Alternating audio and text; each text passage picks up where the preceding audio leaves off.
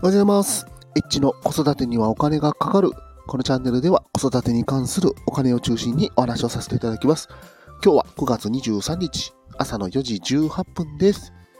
今日のテーマは、子供が勉強する方法とは？というテーマについてお話をさせていただきます。まだね、実際あの、小学校にも上がってないので、子供に関しては、まあまあ、我々の、えー、と、ちょっと経験上の話にはなるんですけども、まあ、子供がね、こうやったら勉強するんじゃないかなっていうのが、あの、なんとなく分かったんで、えーそのことについてお話をさせていただきます。先日ですね、えー、と、僕と子供2人で奥さんの実家に行きました。皆さんはですね、奥さんがいない状態で、えー奥さんの実家に行くことはできるでしょうか？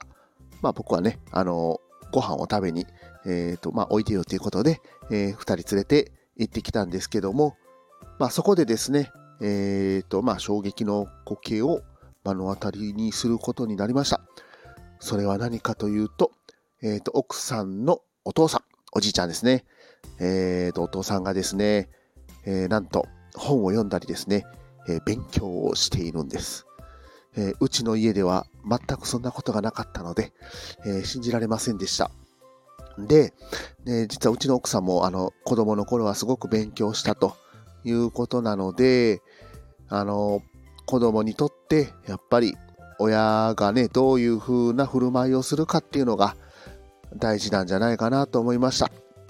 で、うちの家に関してはどうだったかっていうと、まあ、僕はね、幼少期、あのちょっと思い返してみたんですよね。えーと、まあ、勉強はね、全然しませんでした。で、何してたか、どこ行ってたかっていうと、まあ、家ではね、ゲームをしてました。親もゲームをしてました。はい。で、行ったところっていうと、パチンコ、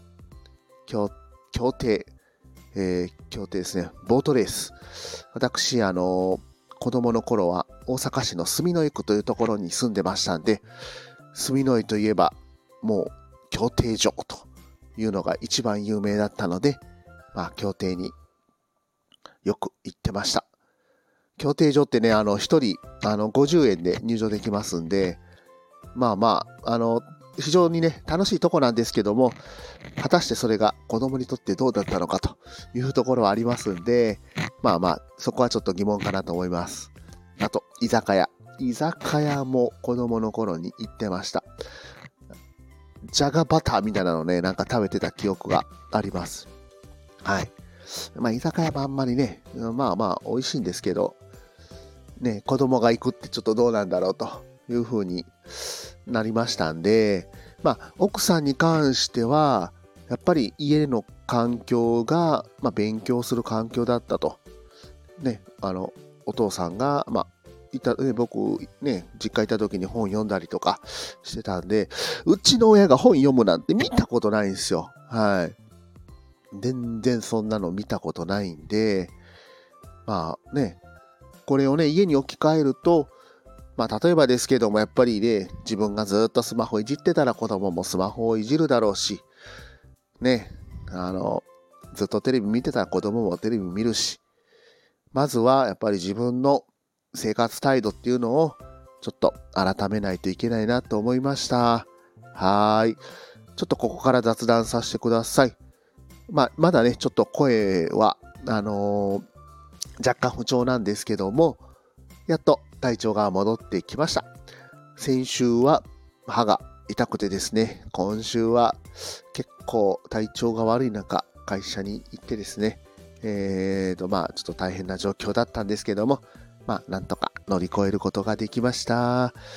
今日も最後まで聞いていただきましてありがとうございました。また、フォロー、いいね、コメント、レターお待ちしております。H でした。さよなら。